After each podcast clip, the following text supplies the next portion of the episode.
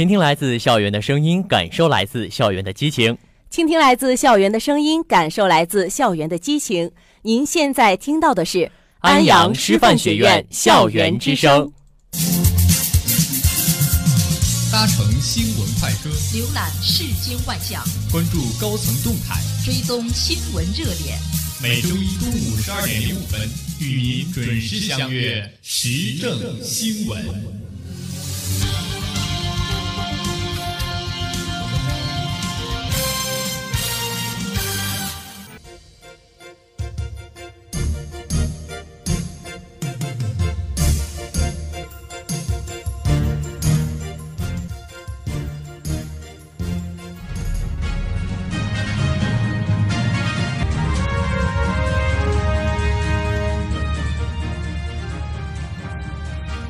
接下来是国内简讯。国家主席习近平十八号在中南海主持召开会议，专题听取北京冬奥会、冬残奥会筹办工作情况汇报。他强调，筹办好北京冬奥会、冬残奥会意义重大，要增强使命感、责任感，认真落实创新、协调、绿色、开放、共享的发展理念，坚持绿色办奥、开放办奥、廉洁办奥。高标准、高质量完成各项筹办任务，把北京冬奥会、冬残奥会办成一届精彩、非凡、卓越的奥运盛会，向祖国人民和国际社会交上一份满意答卷。国务院总理李克强三月十八号主持召开国务院常务会议，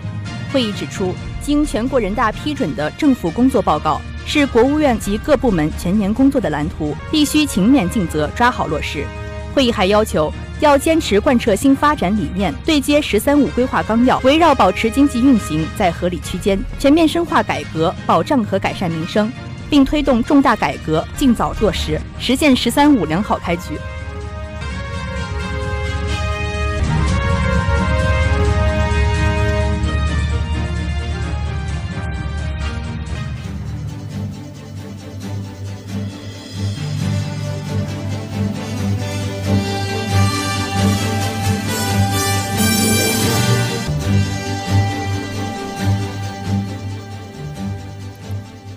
下面是国际简讯。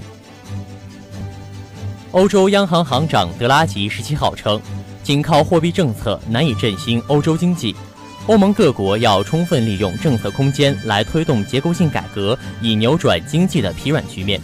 德拉吉当天在与欧盟领导人就经济形势交换意见后发表讲话说：“过去几年来，政策形成了推动经济的唯一政策。”而它无法解决欧元区经济中一些根本的结构性弱点，欧盟国家需要实施结构性改革来拉动内需，增加公共投资和减税。当地时间十七号，美国国会众议院通过投票，支持二十六州对美国总统奥巴马的移民改革行政命令发起法律挑战。据报道，共和党议长保罗·瑞安就联邦政府对德克萨斯案提交简短声明。认为奥巴马单方面扩大延缓移民递解的项目超过他的宪法授权。瑞安强调，移民制度的任何改变都要依靠国会的合法行动，这涉及到宪法的完整性。三权分立是再也清楚不过的原则，但最近几年，行政机构模糊了这些界限，已经到了完全超越他们的地步。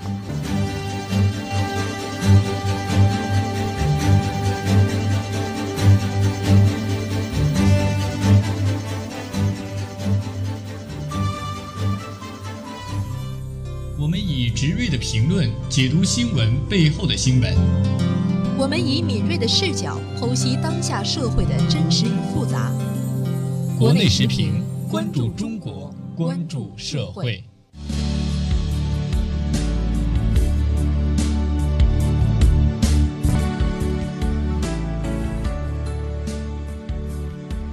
接下来是国内时评，营改增吹响改革攻坚集结号。三月十八号，国务院常务会议审议通过了全面推开营业税改增值税试点方案，也就是把产品和服务一并纳入增值税的征收范围，而不再对服务征收营业税，并且降低了增值税税率，并明确自五月一号起全面推开营改增试点，将建筑业、房地产业、金融业、生活服务业纳入试点范围。根据试点方案，营改增后，建筑业和房地产业将适用百分之十一的增值税税率，金融业和生活服务业将适用百分之六的增值税税率。据测算，四大行业涉及的纳税人总数近一千万户，是前期营改增试点纳税人总户数的近一点七倍，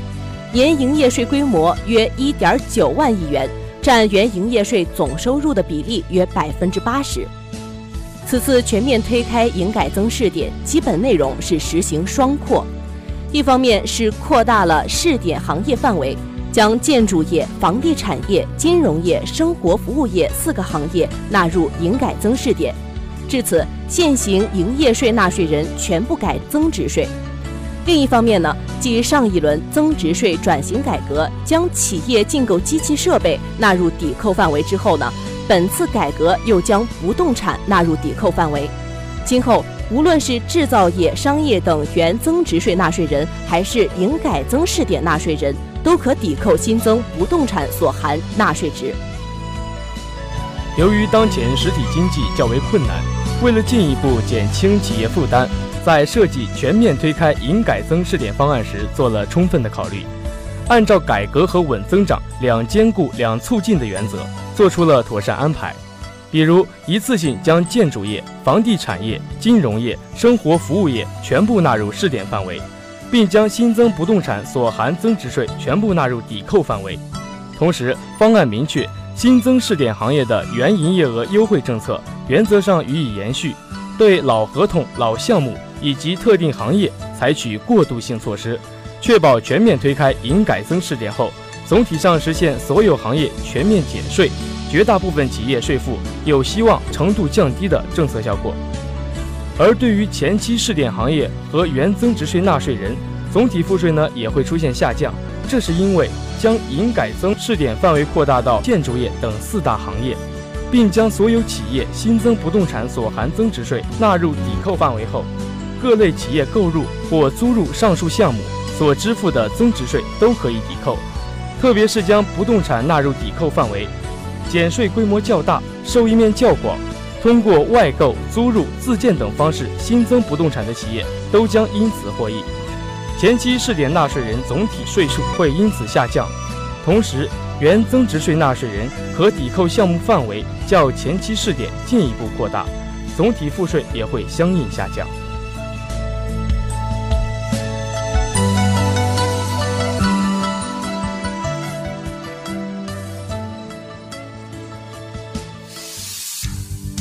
交国际热点，把握世界动向。接下来是国际视点。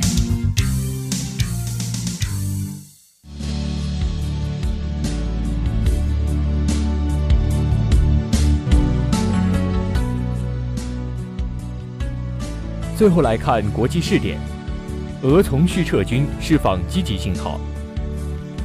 俄罗斯总统普京十五号下令从叙利亚撤出俄主要军事力量。普京撤军叙利亚，正值叙利亚各方结束持续五年的内战，而各方之所以能坐下来谈，与俄罗斯在叙利亚战场上取得的胜势有极大的关联。可以说，普京这次撤军是在战略优势下的撤军，既能保证战场上的局势，又能取得谈判桌上的高点，还能避免被拖入持久冲突的泥沼。国际社会认为，此次俄从叙撤军为叙利亚冲突各方释放了积极信号。联合国叙利亚问题特使德米斯图拉称，俄罗斯撤军行为是一个显著的进展，并希望此举能对正在进行的叙利亚问题日内瓦和谈带来积极影响。法国外交部则表示，法方欢迎任何致力于实现减少叙利亚内部暴力冲突的行动，希望俄方的行动。能实现叙利亚国内局势的缓解。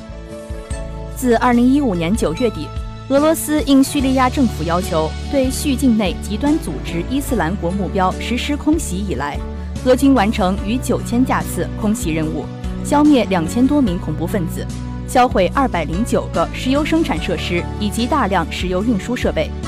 俄罗斯的空袭行动成功地阻断了叙境内恐怖组织的物质保障。切断了恐怖组织补给武装弹药和武装人员的主要路径。